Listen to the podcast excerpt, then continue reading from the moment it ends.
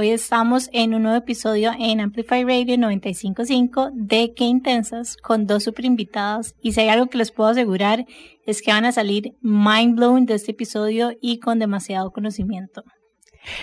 No sé si a ustedes les pasó, pero yo me siento como que las extrañaba mucho. Ya quería volver desde el miércoles pasado. Entonces, qué dicha que estamos aquí, aquí de vuelta. Em, y demasiado emocionada por hoy, porque creo que todas las personas que nos escuchen hoy van a salir con demasiados aprendizajes. Yo no sé cómo te sentís vos, Jimmy. O sea, me siento como si estuviera en clase. Hecho, se me olvidó mi cuaderno. Es así como necesito apuntar todo ya. El episodio de hoy se llama El propósito de comunicar. Total. Y es súper, súper poderoso todo lo que vamos a hablar. Y es que tiene aplicaciones no solo en los emprendimientos, sino en la vida cotidiana de todos. O sea, en realidad no nos damos cuenta de, de la importancia de diseñar bien las cosas. De los, bueno, mejor no lo voy a contar más y nos vamos al descubrimiento de la semana. Así que ya ahorita les cuento. Porque si no nos pasamos. Bueno, está bien. Ajá. Em, ¿Quieres que yo empiece? Empezamos. Bueno, mi descubrimiento de la semana es que últimamente hemos estado haciendo como unos, como unos clips de los episodios a donde sacamos momentitos de algo que las invitadas dijeron que nos pareció súper valioso y lo estamos compartiendo en redes sociales, como sneak peeks del episodio. Y entonces llevamos como dos semanas buscando cuál es el app o las, el software que nos puede ayudar a ponerle em, captions y subtítulos para que los puedan leer y los puedan seguir Em, y hemos estado buscando un montón. De hecho, en algún momento em, vi eh, a Natalia de Healthy Happiness Magazine compartir unos. Después ayer vi a Lu compartir otro. Y resulta que me sirvió uno que Ana Lu em, compartió que se llama AutoCap.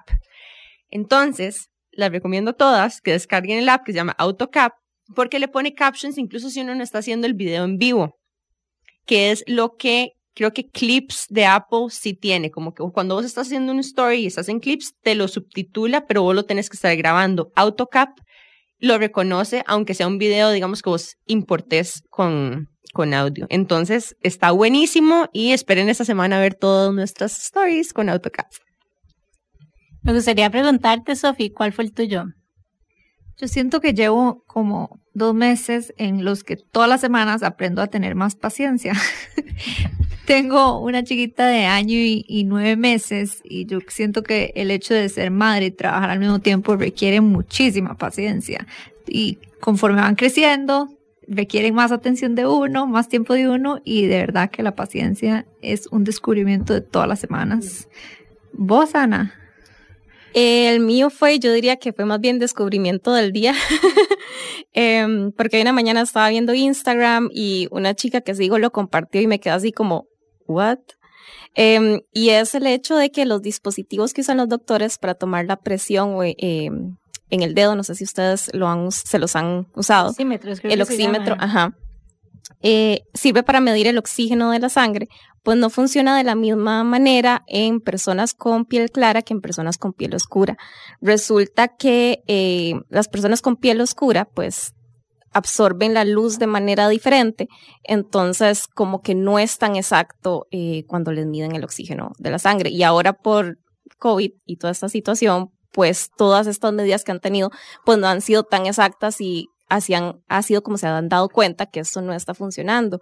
Eh, lo que me trae un poco a unir a lo que ha estado diciendo Nane, ¿verdad? De la necesidad de la accesibilidad o diseño inclusivo, ¿verdad?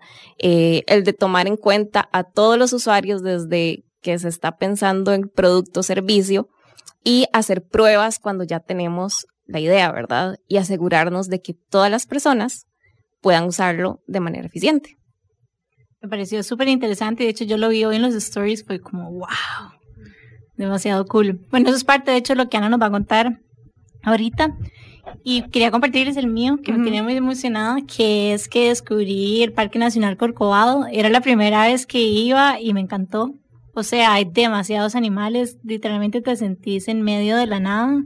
O sea, es que de hecho no hay nada como por ahí y, y, se siente muy bien, la verdad, como conectar con la naturaleza y como dedicarte ese espacio para simplemente olvidarte de redes sociales porque no hay internet, no hay nada. Entonces fue un descubrimiento que disfruté muchísimo. Gracias por compartir, Jime. Bueno, chicas, yo les voy a hacer un preámbulo del el episodio de hoy porque estamos demasiado emocionadas. Em, cuando Jime y yo estábamos hablando de comunicación, estábamos pensando como que, ¿verdad? ¿Quiénes son personas que estén abordando el tema de la comunicación de maneras tal vez alternativas o de maneras tal vez incluso hiper especializadas? Entonces, obviamente seguimos a estas dos chicas en redes sociales que están haciendo cosas muy, muy cool y además ambas son emprendedoras. Em, a Ana, que ahorita le presentamos todo el currículum que tiene, que además hasta es profe y hoy aprendimos eso. A Ana, desde el punto de vista de diseñadora de UX, ¿verdad? De una persona que ¿verdad? como ejercicio constante hace eh, el esfuerzo de ponerse en los pies del otro a la hora de diseñar. Y es una perspectiva muy enfocada en, ¿verdad? La persona que consume, el usuario que navega, em, etcétera. Es una perspectiva muy empática. Muy linda, muy, muy linda del diseño. Em, y luego, para complementar un poco, tenemos a Sophie, que se ha dedicado, de hecho es comunicadora, tiene hasta un posgrado en eso, pero ella se dedica realmente a entender cuál es el propósito de comunicar para también las empresas, porque al final siento que incluso yo en mi propio aprendizaje de la comunicación y del manejo de las redes sociales y de los websites, etcétera, muchas veces nos enfocamos tanto en que quede bonito y en que sea perfecto y en que diga lo que yo, ¿verdad? Es casi como un ejercicio de plasmarse a uno mismo en un espacio digital que se pierde a veces el sentido de por qué lo estamos haciendo, ¿verdad? Y, al final, ¿para qué tenemos un website? ¿O para qué tenemos una cuenta en redes sociales? ¿O para qué tenemos, no sé, lo que sea? Es que tenemos que dirigirlo hacia algo que estamos buscando, hacia algún tipo de estrategia o visión que queremos. Entonces, bueno, sin más preámbulo, les queremos presentar a, primero a Ana Beatriz Bravo. Jimé, ¿la presentas vos? Sí, yo con muchísimo gusto la presento. Bueno, Ana es diseñadora de UI y de UX y también es fotógrafa autodidacta. Ella se graduó del TEC como ingeniera en diseño industrial y ha hecho cursos de experiencia de usuario y animación digital. Con el tiempo se fue especializando en diseño en la interacción, en UI, digamos, y en el diseño del usuario, que es UX. Ha tenido la oportunidad de desempeñarse en diferentes sectores y en este momento está trabajando para Gorilla Logic y es profesora de la Universidad Creativa. Bienvenida, Ana. Bienvenida. Gracias, chicas. Súper feliz de estar aquí con las tres. Y bueno, Ana, contanos un poco qué estás haciendo hoy en día. Bueno, como escucharon ahí, estoy haciendo un poco de todo y si pudieron ver como el post que hicieron ellas respecto como a, a mi biografía o, o, mi frase, ¿verdad? Eh, durante, no sé, el tiempo que llevo trabajando en diferentes áreas me he dado cuenta de que soy una persona como de dos facetas, ¿verdad? Como dos facetas principales, porque yo creo que todos tenemos facetas diferentes durante nuestra vida. Y me di cuenta como, la vida, ¿verdad? Me llevó. Entonces, como que tengo una parte muy tecnológica, que es esta, que más del UI, UX, eh, y la otra es como más creativa y handmade, digo yo, ¿verdad? Como maker. Y es donde está la parte de foto, o donde me pongo a inventar cosas ahí ahora con mi perrita, ¿verdad? Entonces empiezo a inventar cosas. La semana pasada hicimos un photo booth, como de un kissing booth para los perritos, o sea, ni siquiera lo tenía planeado. Nivel, demasiado. A mí me hubieran dicho algo de esto hace como unos años y jamás me hubiera visto, digamos, en lo que estoy ahora. Pero en fin, entonces eh, haciendo eso un poco y luego dando clases en la creativa porque me encanta enseñar. Ya llevo como dos años dando clases y esta vez llevo todo un mismo grupo de chicos que los tuve desde el inicio. Y la verdad estoy súper contenta de ver cada vez que aprenden algo o que llegan y me escriben, uy, profe, vi esto y me acordó demasiado usted de lo que vimos en la clase pasada. La verdad me hace súper feliz. Y el poder estar aquí compartiendo también un poco de, de, mi conocimiento, porque al final de eso se trata, ¿verdad? O sea, que el conocimiento no quede solo como en nosotras, sino como irlo pasando y tratar de hacer como un mundo mejor. Sé que suena como un poco cliché, ¿verdad? Pero y esa es la idea. Entonces, sí, un poco de todo. Ana, y cuando nosotros hablamos de UX UI, tal vez es, un acrónimo que nosotras entendemos, pero ¿lo podrías sí. desmenuzar un poquitito? sí, como ah, la claro. diferencia, tal vez también. Creo que últimamente tal vez han escuchado mucho la palabra y es súper como interesante porque hace unos años nadie, o sea, sabía qué era, tal vez ahora un poco de más gente sabe, pero uno llegaba y era como hago esto y las empresas como que no sabían en qué lo podían poner a uno, entonces uno tenía que irse abriendo como un poco de espacio, ¿verdad? Hoy gracias a la pandemia, ¿verdad? Es como bien y mal, ¿verdad? Como que la gente se ha empezado a dar cuenta de la necesidad de verdad de dirigir sus productos o de ponerle atención, ¿verdad? A sus usuarios. Y de fijo, digamos, Sofi también lo ha notado dentro de su campo. Entonces, cuando describís esto es el, el significado de UX, quiere decir User Experience. Exacto. Ajá. El UX va más enfocado como la experiencia de usuario, es como todo, yo le digo que como para ponerles un ejemplo, cuando ustedes ven a un artista tal vez que empieza a dibujar, ustedes ven que empieza a hacer como la forma, ¿verdad? Como la base de la cara, ¿verdad? ¿Dónde va a poner la nariz? Es como ese esqueleto. Y el UI viene a ser como cuando ya el artista está empezando a ponerle color, a darle más forma a la cara y más detalles. Entonces, esta es la parte de UI, como ya el aspecto que nosotros vemos o sentimos, ¿verdad? Es la interfase con la que yo interactúo. Viene a ser con lo que vos interactúas. Entonces, UX viene a ser como toda esta parte de investigación y planeamiento y lo que lleva a hacer algo.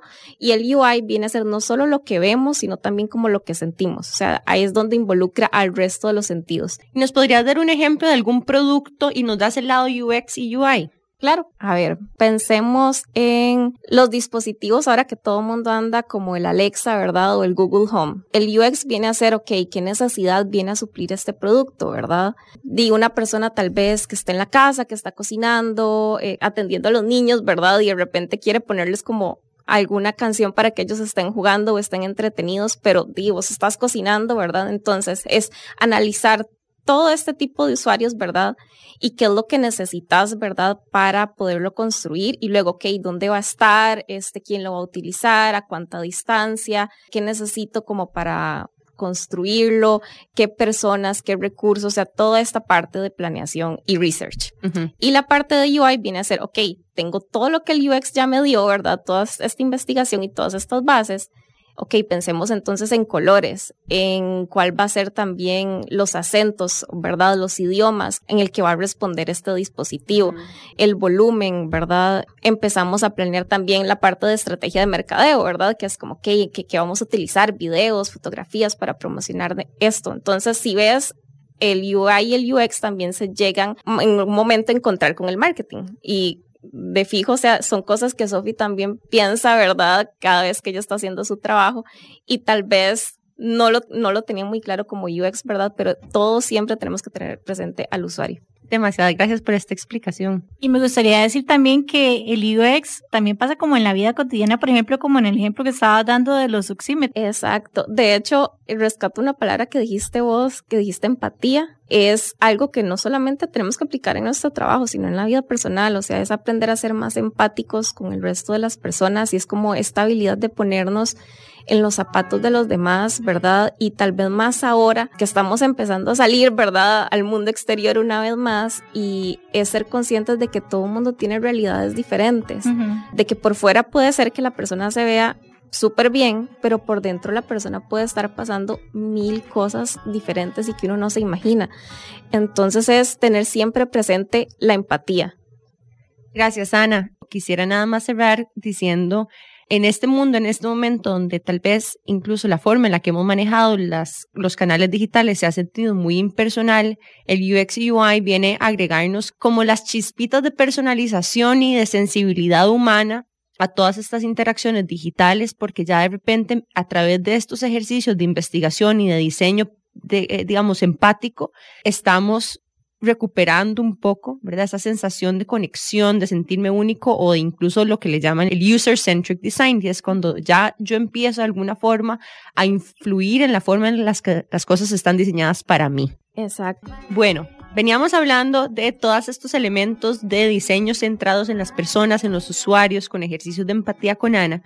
Y este es el momento también para de llevarlo a muchas de las aplicaciones que hoy en día para nosotras son tan comunes, por ejemplo, las redes sociales, el email marketing, los websites, etc. Entonces, venimos a hacernos la pregunta, ¿verdad? ¿Cómo hacemos nosotras para que todos estos canales mediante los cuales nosotros nos comunicamos con nuestros clientes, con incluso posibles proveedores que queremos contratar, ¿Cómo hacemos para que esas relaciones que ahora son digitales y que antes tal vez eran un poquito más en persona y más humanas, empiecen a agarrar todos estos matices de eh, empatía, ¿verdad? Y que se empiecen a sentir más cercanos. Entonces, Hoy invitamos a una experta en estos canales de comunicación que se llama Sofía Capra. No sé si ni siquiera le puedo decir Sofía porque es de mis primeras amigas, ¿verdad? O sea, nosotros nos conocemos como desde que tenemos tres años y, ese es su nombre formal, pero más conocida como Sofía. Y bueno, yo la admiro mucho porque aparte de ser súper emprendedora, y eso es algo muy lindo que es un privilegio también. Ella trabajó mucho tiempo en multinacionales y después emprendió. Y estoy segura que eso ha hecho un impacto importante también en la forma en la que vos decidiste emprender. Pero bueno, es fundadora y directora de Creo Estrategias, que es su empresa de estrategia de comunicación y marketing digital. Y tiene un enfoque muy específico que eso es algo que a mí me encanta.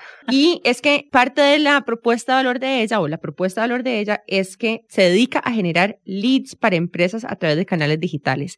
Y esto es clave porque vos puedes ir a una empresa y te vende de todo, pero, o sea, la forma en la que ella ha diseñado su metodología es específicamente para, así, generar leads. Entonces, todo gira alrededor de eso y es muy importante y muy bonito que tenga tanta claridad porque al final los leads son los que convierten y los que venden. Entonces, bueno, les voy a dejar que ella les cuente un poquitito más, pero es una persona súper preparada y estamos demasiado contentas de que estás aquí, Sofi, para contarnos más de lo que haces. No, muchas gracias por la invitación a Nani a por tenerme aquí en Qué Intensas. Pero bueno, para contarles un poquito más de Creo Estrategias, nosotros somos una empresa que nos dedicamos o nuestra meta es convertirnos en un aliado estratégico para aquellas empresas que andan buscando prospectos o clientes allá afuera y tal vez no tienen muy claro cómo conseguirlos. Hoy en día con todo esto de la pandemia, creo que muchas empresas se han visto afectadas y han tenido inclusive que recortar su personal y se han quedado sin estos equipos de ventas. Y cómo siguen generando todos estos prospectos para que les lleguen y ellos puedan seguir teniendo ingresos al final era un poco de lo que hablaba Ana y también Nane, como que, a ver, hoy en día existen todos estos canales como son las redes sociales, website, blogs, puedes enviar email marketing, pero ¿cuál es el objetivo de todo esto para las empresas? Y el objetivo número uno es vender. O sea, yo cuando llego a sentarme a hablar con los clientes, a veces ni siquiera tienen tanto interés en todo el proceso, o sea, cómo lo vamos a hacer o qué tácticas vamos a usar, sino que me dicen, Sofía, yo lo que quiero es vender. Y ese es el objetivo final de muchos. Obviamente va amarrado a una estrategia de comunicación, de mercadeo integral que amarre todo y que les permita al final llegar, promocionar su producto o servicio a ese cliente meta que ellos buscan.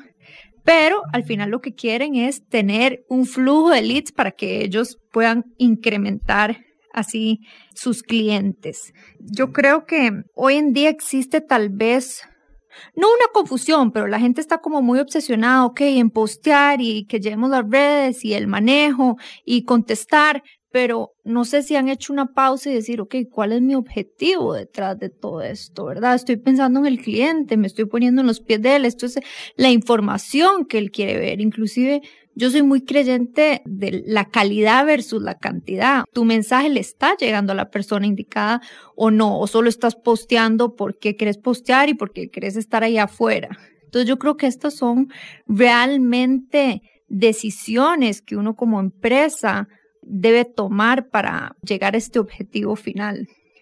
Suena demasiado lo que decís, es que a veces a uno como que le puede dar un poco de FOMO, como decir como, pero yo no estoy en tal canal y yo no estoy en tal cosa, entonces ya como que tenés una estrategia que ya no existe porque querés ser parte de todo, pero a la vez si sos parte de todo, no sos parte de nada. Entonces es súper importante, de hecho en tu frase lo decías, como también decirle no a ciertas cosas, tener una estrategia clara, cuáles son los canales, dónde están mis clientes, dónde, dónde es que yo tengo que estar, cuál es el propósito de la comunicación que hay detrás y enfocarnos básicamente. Y hasta hacerse preguntas de a quién le quiero llegar, porque una de las cosas más importantes que yo he aprendido en los últimos años es que no hay que estar necesariamente en Twitter, en Facebook y en Instagram, ¿verdad? Uno puede a veces escoger uno y decir que no a otros de forma estratégica porque uno, el contenido que uno comparte en las tres debería de variar porque los formatos son distintos, ¿verdad? No es lo mismo. Un, ¿Cuántos son los caracteres de Twitter? La cambiaron. son como veintipico, ¿verdad? Pero son, no es lo mismo una frase de veintipico que no tenga imagen a un lugar en Instagram donde hay mucho enfoque, por ejemplo, en la parte visual, a, digamos, algo en Facebook que puedes hasta compartir un artículo, ¿verdad? Y entonces, o sea, no es necesariamente obvio que uno puede reciclar el mismo post en todas las redes sociales o que el mismo caption te va a convertir igual en todo, porque además hay audiencias específicas que existen dentro de estos mundos de canales digitales. Y eso es algo súper idiosincrático al final de cuentas. Es que a veces tal vez como que leemos en todo lado que esta es la nueva red social que hay que estar, etcétera, y en serio uno le genera, bueno, yo no sé, yo soy súper ansiosa. Oh my God, no, yo no estoy en TikTok. Es como, y nos han dicho un montón, es como ustedes deberían de tener TikTok o Clubhouse o yo no sé qué, y uno como que le genera como una ansiedad de que no lo estás haciendo, y etcétera. O que no estamos haciendo suficientes reels. Exacto. Entonces como quedarse atrás, pero a veces también es importante como decir, ok, de dónde viene esta ansiedad y realmente qué es lo que queremos hacer. No estoy diciendo que sea fácil, pero sí se libera como cierta presión y cierta ansiedad de desarrollar una estrategia. me gustaría preguntarte, Sofi, ¿qué le recomendás? O sea, ¿qué preguntas le dirías que se hagan? Yo creo que primero tenés que analizar el producto o servicio que estás vendiendo y quién es tu mercado meta, porque a veces ese mercado meta no está necesariamente en la red social que vos crees. Por ejemplo, y me pasa mucho que, llegan clientes que tal vez están empezando desde cero, emprendedores y quieren estar en todo. Es lo que vos decís, es como, no, vamos paso a paso, podemos ir poco a poco. No es porque abrís un negocio tenés que estar en todo de un solo tiro. Y yo creo que cada red social, como decían ustedes, tiene su propósito, tiene su público y lo que va, el mensaje que tenés que lanzar va a tener que ir adecuado o tropicalizado para ese público. Inclusive me gustaría sacarlo de marketing digital y tirarlo también como a marca personal. O sea, si por ejemplo vos trabajas en una empresa, porque esto no es solo para emprendedores, vos trabajas en una empresa y querés crecer en cierta área, entonces digamos, ¿cuál es el tipo de networking y a cuáles son los tipos de eventos que vos tenés que ir? El otro día, hace como cinco meses, que estaba en la clase de marca personal con Rocío Pastor, de hecho ella decía que uno también puede usar hablando de otra red social, LinkedIn, ¿verdad? Como para empezar a construir también tu caso para pedir un aumento, por ejemplo. Entonces vos podés empezar a posicionarte de alguna manera, entonces empezás incluso como que a vos tratarte a vos misma como algo que está eh, pulido y curado como imagen personal, como marca personal, de hecho, yo, paréntesis ahí nada más para que no se me olvide, yo creo que Rocío Pastor tiene videos de YouTube de marca personal por si alguien quiere ir a ver. Ahora se los compartimos. Y bueno, en general, la pregunta más amplia es, ¿hay algunas reglas generales de redes sociales que deberíamos de saber? No, yo siento que básicamente todo concluye en lo que les dije al principio, o sea, saber cuál es tu producto o servicio y saber cuál es tu mercado meta. Y yo creo que más allá de las redes sociales, existen otras plataformas, otras herramientas para poder promocionar tus productos y servicios y creo que cuando la gente llega no está muy enfocado en las redes sociales y no piensa más allá de eso. Por ejemplo, nosotros trabajamos mucho con Google Ads y hoy en día la maravilla de Google Ads es que, bueno, todos buscamos todo en Google. Entonces, el tema aquí es que el rate de conversión normalmente siempre es mucho más alto en Google que en redes sociales, porque en Google es un usuario activo buscando una solución, un producto, un servicio. Claro, alguien que ya lo identificó, que está proactivamente haciendo algo para buscar. Exacto. esa necesidad. Que no tienes que convencerlo. Exacto, versus redes sociales que vos estás segmentando a tu público meta y le estoy llegando y probablemente es algo que le va a gustar, le va a llamar la atención, pero no necesariamente anda buscando ese producto o servicio en ese momento. Entonces eso también es importante tenerlo claro porque cuando uno llega a enseñar, digamos, tu plan de publicidad, cómo vas a a dividir los montos o a segmentar todo eso, la gente me dice, ay no, pero ¿por qué tanto en Google? Es porque la gente activamente anda buscando tu producto o servicio. Entonces el rate de conversión normalmente va a ser más alto. Y esto va variando y uno lo va analizando y otra vez llegamos a lo mismo. Llegas a las métricas, que es lo más importante. Al final, si no medís, no puedes sacar conclusiones, no puedes tener oportunidades de mejora y no puedes hacer ningún cambio sin saber que lo que estás haciendo necesita ser enfocado diferente. Suena tan obvio, pero es tan difícil llegar a eso. no es tan intuitivo, pero ahorita que me lo estás diciendo, por supuesto, entiendo full esto. Y con respecto a las métricas, ¿cuáles son las métricas que vale la pena seguir también? Ok, muy sencillo y yo creo que esto para no complicarlo, yo creo que son siempre como tus visitas al sitio web y cuando ya vos montás una publicidad o una campaña, son cuántos clics recibió esta campaña y cuántos leads convertiste. Y después ya puedes tener la conversión de leads versus el tráfico a tu website y de ahí el cierre de clientes, que esa es la parte más importante, el retorno sobre la inversión. Si tenés el número de clientes que se cerraron producto de la campaña que hiciste, pues puedes saber exactamente cuánto cuesta tu cliente al final, que eso es vital. Es súper importante lo que decís de las métricas, que en realidad yo lo veo inclusive como un privilegio para esta nueva generación. O sea, porque antes el mercadeo era como a punta de feeling, era como, eso está funcionando, no está funcionando. En cambio ahora hay como ese montón de métricas que te van guiando como en el proceso y te van diciendo, ok, puedes mejorar esto, esto no está conectando y te da información súper valiosa. Yo les quería poner como un ejemplo de cómo nosotros, por ejemplo, utilizamos estas métricas para tratar de entenderlas a todos ustedes. Entonces, por ejemplo, escucha, eh, revisamos, digamos, Transistor y vemos cuántas personas han escuchado ese episodio, cuánto tiempo han escuchado ese episodio. Y como que ese tipo de métricas nos ayuda a entenderlas y saber qué es lo que las conecta, qué es lo que les gusta y qué cosas podemos nosotras cambiar. Y me gustaría preguntarle a Ana también como qué preguntas claves nos deberíamos de hacer, y no solo nosotras, sino, sino todos para realmente entender a los usuarios. Es súper fácil. Yo a veces, de hecho, como a los chicos de las clases siempre les digo que es como crear un personaje, ¿verdad? O un actor, ¿verdad? Y eso es lo que nosotros llamamos los user personas o los buyer personas, ¿verdad?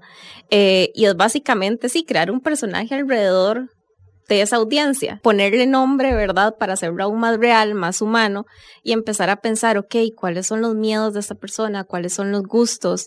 ¿Qué le gusta hacer los fines de semana? Por ejemplo, si cuando estabas revisando tus métricas te diste cuenta de que el episodio tal tuvo más visitas, porque fue entonces analizar, ok, el tema fue este eh, y estas fueron las invitadas, tal vez cómo fue la interacción, ¿verdad? Entonces empezar a analizar como esas cosas, ir desmenuzando, ¿verdad? Poco a poco y decirle, ok, persona A, ¿verdad? Pongámosle María, este, eh, resulta que le gusta el wellness, hace mucho yoga, es de salir a caminar este, todas las mañanas, ojalá bien temprano, para aprovechar el silencio, escuchar los pajaritos, es de irse los fines de semana al Parque Corcovado, ¿verdad?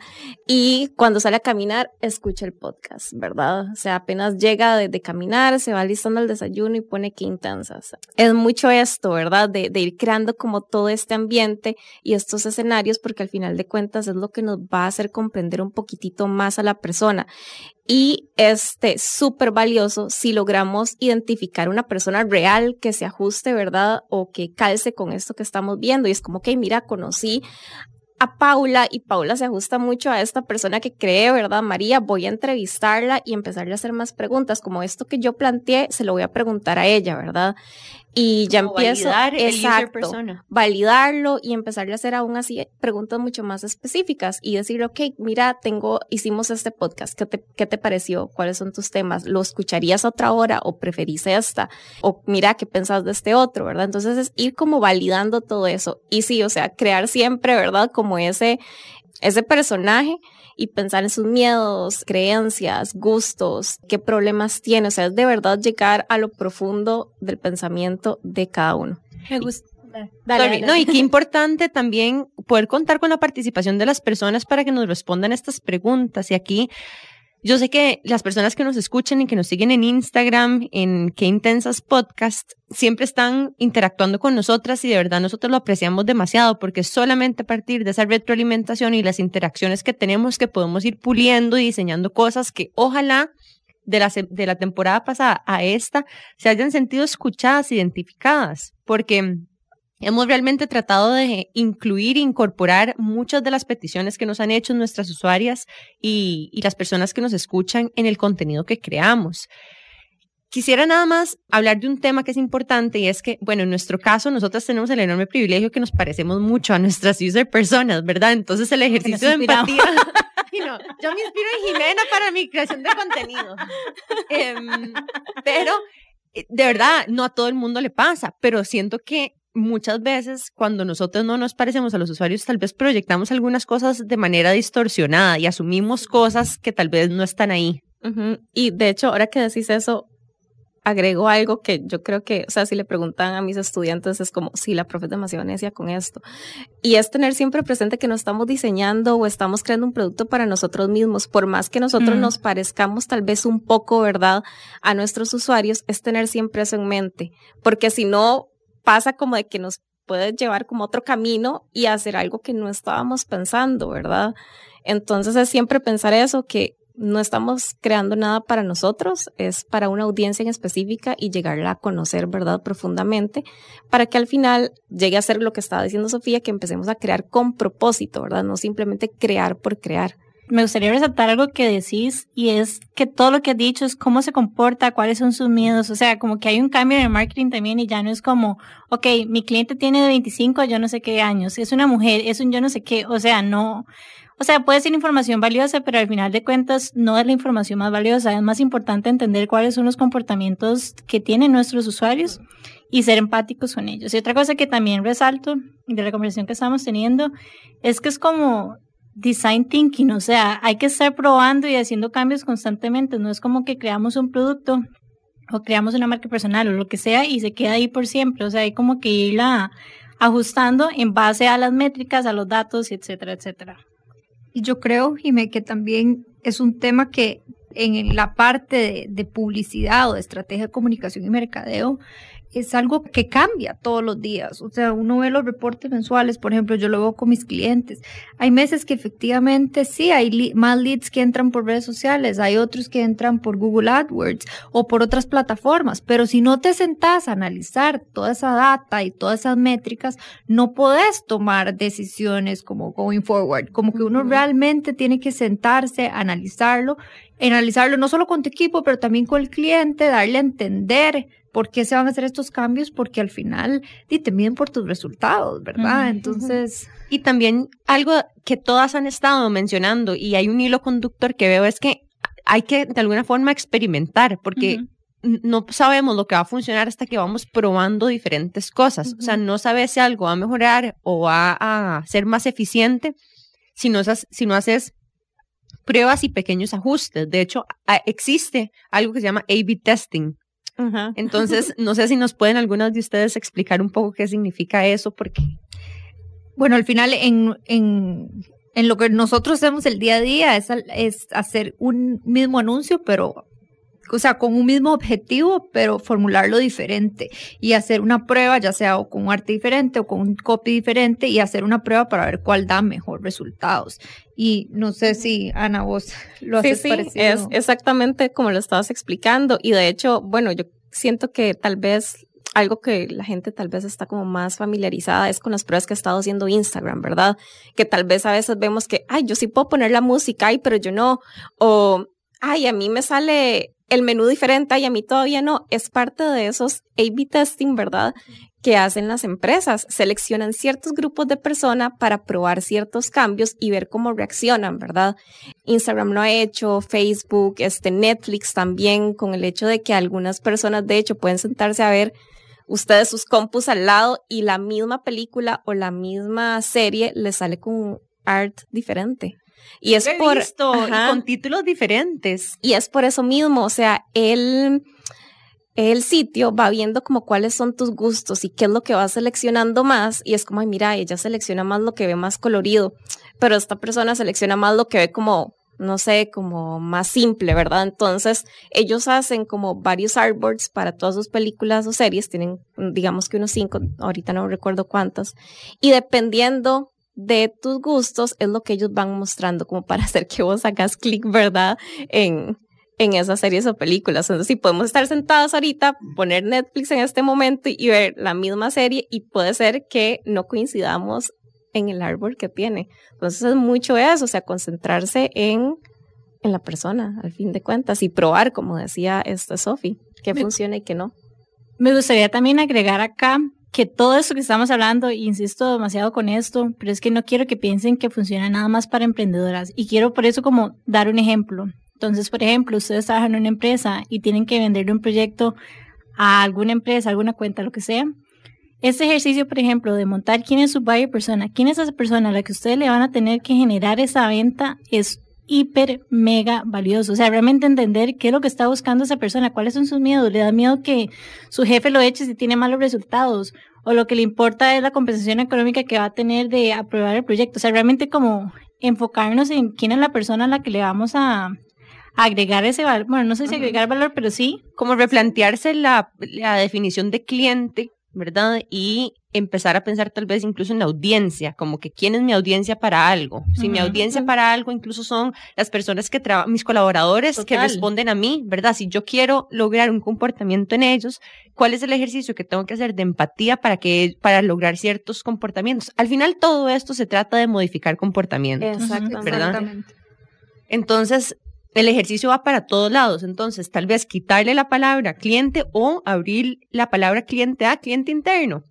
Dentro de la empresa, incluso si vos estás, si tenés colaboradores o tenés tu jefe a quien le tenés que hacer un pitch o tenés, como dice Jimmy, una cuenta clave, hacer esos ejercicios constantemente em, te va a permitir a vos diseñar estrategias más enfocadas en la persona a la que le vas a hablar y por lo tanto garantizar una mayor probabilidad de éxito en lo que sea que quieras modificar como comportamiento. Inclusive con lo de A-B testing, o sea, no, no es limitarlo únicamente a lo digital, o sea, yo puedo llegar y decir, le voy a mandar un correo a tal cliente que se va a ir así y el otro va a ir con X color, o sea, hacer cambios así, irte dando cuenta qué es lo que funciona con, con la gente. Entonces es como una invitación a nada más cambiar un poco el chip, digamos, y el mindset, y a que esta información súper, hiper, mega valiosa que nos está dando Sofía y Beatriz hoy, la podemos aplicar en nuestras vidas, seamos o no emprendedoras. Y además también que cuando las cosas no funcionan, nada más hacerlo un poquito diferente, ¿verdad? Que algo no funcione la primera vez no significa que no habían cosas buenas que rescatar de ese intento.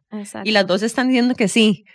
Con la cabeza, están moviéndola. porque eso les resuena tanto? Yo creo que al final uno tiene aprendizaje de todas las campañas, esfuerzos y todo lo que uno hace. Y si no te funcionó, va a haber una respuesta del por qué no te funcionó, o no le gustó tu mercado meta, o la imagen no, no, no resonaba con tu público y yo creo que eso te ayuda a generar una mejor estrategia para la próxima. Entonces yo siempre creo que hay un aprendizaje detrás de todo lo que uno hace. Y súper importante también que tal vez lo que a mí me funcione no, no significa que le va a funcionar a otra persona. Entonces también evitar como compararnos y voy a utilizar esta palabra y copiar tal vez como alguien que está haciendo exactamente lo mismo que yo. O sea, que venda esos mismos productos no quiere decir que esa manera en la que los está vendiendo me va a funcionar a mí también. Entonces es evitar también como esa comparación, esa copia, este, porque no todo le va a funcionar a todo el mundo. Por eso volvemos al, al punto inicial de conozcan su producto, su servicio y conozcan a su audiencia, porque es sumamente diferente y muy específica a la del resto.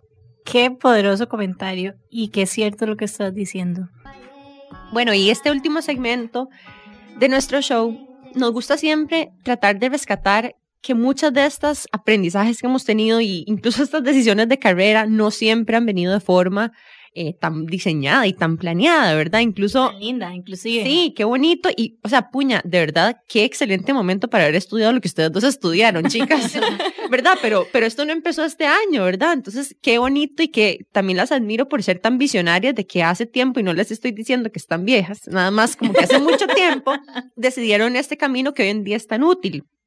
De hecho, Sofi, vos tenías una frase que compartiste que yo creo que aplica mucho para la vida, que dice, cuando se trata de aspiraciones profesionales, saber lo que uno no quiere es igual de importante que saber lo que uno quiere.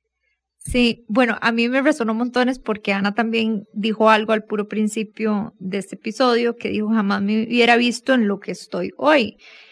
Y bueno, en mi caso, la frase que yo compartí me resuena mucho porque yo nunca, a ver, estoy hablando desde un punto cuando ya uno se gradúa del cole, que va a estudiar, ¿verdad? No, cuando uno es un chiquito y dice quiero hacer esto, otro. Creo que siempre fui una persona determinada, pero a la hora que llegó, eh, o sea, a la hora que llegó el momento de tomar decisiones, elegir un camino, nunca fui una persona determinada en decir quiero estudiar esto, me veo así, No, más bien sido una persona que he llegado donde estoy más bien por saber lo que no quiero, como por descarte. O sea, yo me acuerdo que yo me gradué y dije, ¿qué quiero estudiar? Y inclusive me matriculé a una carrera interdisciplinaria de esas que se llamaba CLEG, todavía me acuerdo que era Communication Law, Economics and Government. Entonces, un montón de cosas en uno solo. Y ahí me di cuenta que lo mío era la la comunicación, pero no fue que yo me gradué del colegio diciendo, uy, yo quiero estudiar esto y, y, yo, y conforme fui teniendo experiencias laborales, descubrí el mundo de mercadeo y tenía claro que era lo que me gustaba, pero nunca fui de decir, mira, quiero trabajar en esta corporación, quiero tener este puesto, quiero seguir escalando. Nunca fui así, nunca he sido así y yo creo que es válido, tal vez aquí como para resumir como no es conocer nuestros límites, porque no es que no podemos, es que a veces no queremos meternos en ciertas cosas o no queremos meternos en ciertos campos y no tiene nada malo, o sea, yo creo que eso también te va abriendo caminos y te va eh, de una manera redireccionando. redireccionando hacia dónde querés.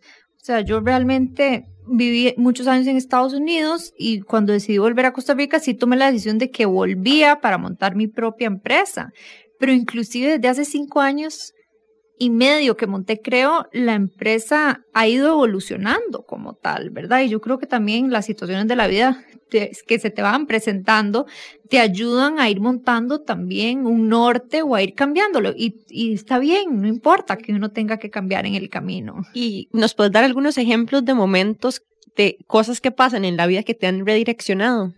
Sí, bueno, yo creo que es, es algo muy personal, pero a mí se me murió mi papá cuando tenía 23 años, yo estaba así como recién graduada la U, con el trabajo que me encantaba, quería, y renuncié para irme a Estados Unidos para tratarlo.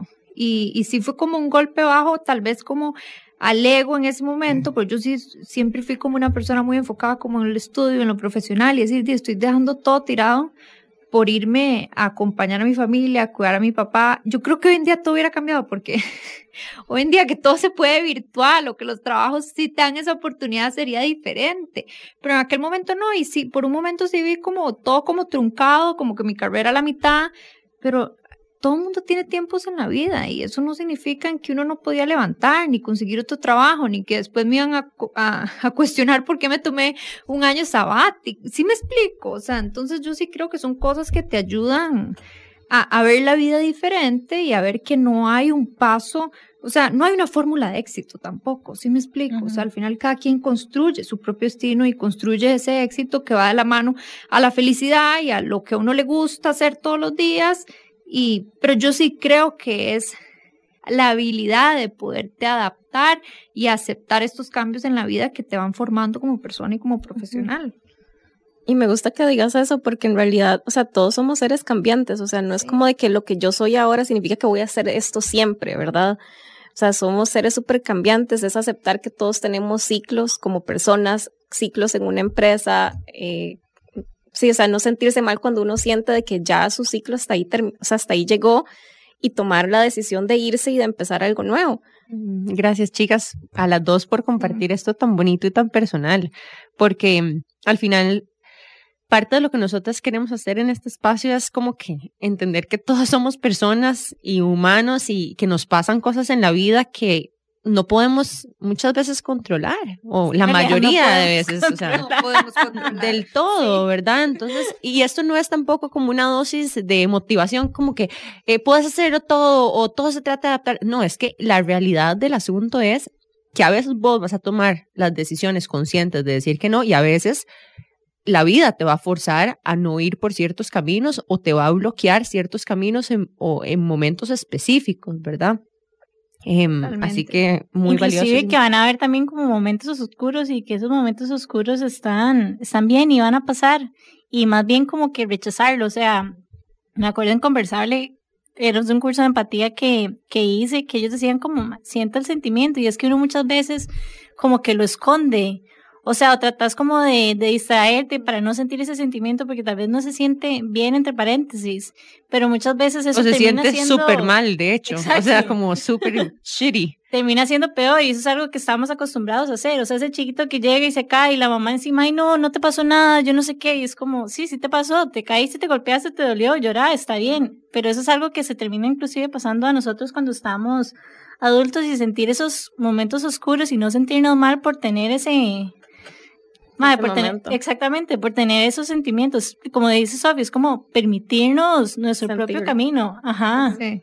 De hecho, yo siempre me acuerdo, bueno, llevo años, como ya tres, cuatro años yendo a Reiki y mm, me acuerdo de algo que me dijo María, la chica que, que me hace Reiki, y me Oh dijo, my God, "Usted quiero. es demasiado, o sea, life changing. Em, la chica una vez me dijo, no, no se impida a usted misma sentir eso que está sintiendo, ¿verdad? Está bien sentir eso que usted está sintiendo en este momento. Si se siente mal, siéntalo. O sea, no lo bloquee. Sienta lo que tenga que sentir, ¿verdad? Porque si no llega el momento en el que si uno tanto lo esconde, simplemente uno explota, ¿verdad? Entonces es como, ok, siéntalo. Todo lo que tenga, ¿verdad? Ahí llore, grite, patalee, baile, lo que sea, ¿verdad? Y ya, déjelo luego pasar, pero siéntalo de verdad, porque hasta que nosotros no sintamos esas cosas, no nos va a permitir llegar a lo siguiente, ¿verdad? Y es como dice el dicho de después de la tormenta siempre viene la calma, ¿verdad? Sí. Y es súper cierto, o sea, tal vez uno llega y lo escucha y uno no lo entiende y uno, ay, ¿verdad? Esto que dicen los abuelitos o los papás, pero en realidad es súper, súper cierto. De hecho, no se puede como volver adictos a esas tormentas. No quiero la Sí, tormenta porque quiero la calma después. Es que eso al final de cuentas es lo que nos impulsa, ¿verdad? O sea, imagínense si, nosotros, si todo estuviera bien siempre, ¿verdad? Y, o estuviéramos siempre por el mismo camino, o sea, di nada cambia, o sea, que, ¿dónde está el reto, verdad? Y yo creo que todas estas experiencias al final van formándonos y ayudándonos a cada quien construir su autenticidad desde la cual cada quien puede sumar su granito de arena. Sin las experiencias que tenemos al día de hoy, no tendríamos perspectivas que nos permiten hacer ese ejercicio de empatía único con las personas, ¿verdad? Son las experiencias que nos pasan en la vida las que nos dan nuevas perspectivas, las que nos hacen aprender, ver las cosas de nuevas formas, em, entender la situación en la que están otras personas. Y bueno, ya vamos cerrando el episodio de hoy. Esperamos que les haya encantado. Demasiadas gracias a Sofi y a Ana por estar aquí con nosotras. Ha sido, o sea, para mí ha sido un- una experiencia demasiado aclaradora en muchos aspectos que nos han ayudado a discernir lo que se viene incluso también en el futuro de la forma en la que vamos a consumir el marketing digital, las marcas, la creación de y el diseño de productos y servicios. Y las invitamos a todas ustedes que sigan a estas dos chicas maravillosas en sus redes sociales y que las contacten. Ana, ¿cómo te pueden encontrar a vos? A mí me pueden encontrar en Instagram como Ana Beatriz Bravo. Y ahí van a ver como cosillas personales y, y de vez en cuando que comparto como cosas de UI, de UX eh, y cualquier cosa, digamos, de verdad que quieran preguntarme, escríbanme, o sea, de verdad, yo súper encantada de ayudarles. Me gustaría decir también que vendas tus cursos, porque he escuchado de una alumna de Ana que es buenísima. Y, o sea, como que llegó y me dijo, se llama Majo, de hecho, de Podin, y es como, Jiménez, que vieras qué increíble esta chica, que yo no sé qué. Y ya cuando me dijo el nombre, yo, obviamente que sí. Obvio, la seguimos. Bueno, sí, si necesitan alguna consultoría enfocada como en esto, o sea, me escriben y yo con, con mucho gusto, o sea, sí las doy como más personalizadas. Ajá, a Majo se la di recientemente y quedó súper feliz y de hecho hasta iba a darle las clases con Maca, la perri mi perrita, ¿verdad? Entonces era como amaba más el taller, digamos. Sofía, ¿vos cómo pueden encontrarte? A mí me pueden encontrar eh, en Instagram como Creo Estrategias.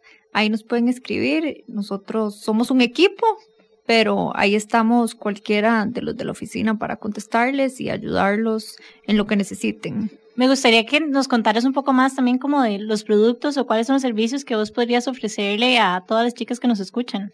Claro, mucha gente cree que toda esta estrategia tal vez puede ser solo enfocada como a corporaciones o a empresas grandes, pero no, no crean. La verdad que realmente muchas pymes e inclusive microempresas andan buscando este tipo de servicios y es realmente es la generación de leads. Nosotros les ayudamos a traer más más prospectos a sus empresas y de esta manera ustedes solo se encargan de cerrar las ventas. Y nos puedes deletrear cómo se encuentra Creo en Instagram, Sí, porfa. es con K. K-R-E-O Estrategias. Igual se las vamos a compartir para que las sigan a las dos. Y muchísimas gracias por escucharnos el día de hoy. Pueden encontrarnos en Instagram como Qué Intensas. E Intensas Podcast. Se me olvida. Estoy inventando. y pueden encontrar Amplify Radio también en Instagram como Amplify Radio FM. Esperamos que nos sigan, que nos cuenten más de lo que quieren escuchar. Las invitamos a que continúen interactuando en redes sociales con nosotras para seguir diseñando en base a lo que ustedes quieren. Y nos vemos el próximo miércoles a las 7 y media AM en Amplify 95.5. Chao. Chao.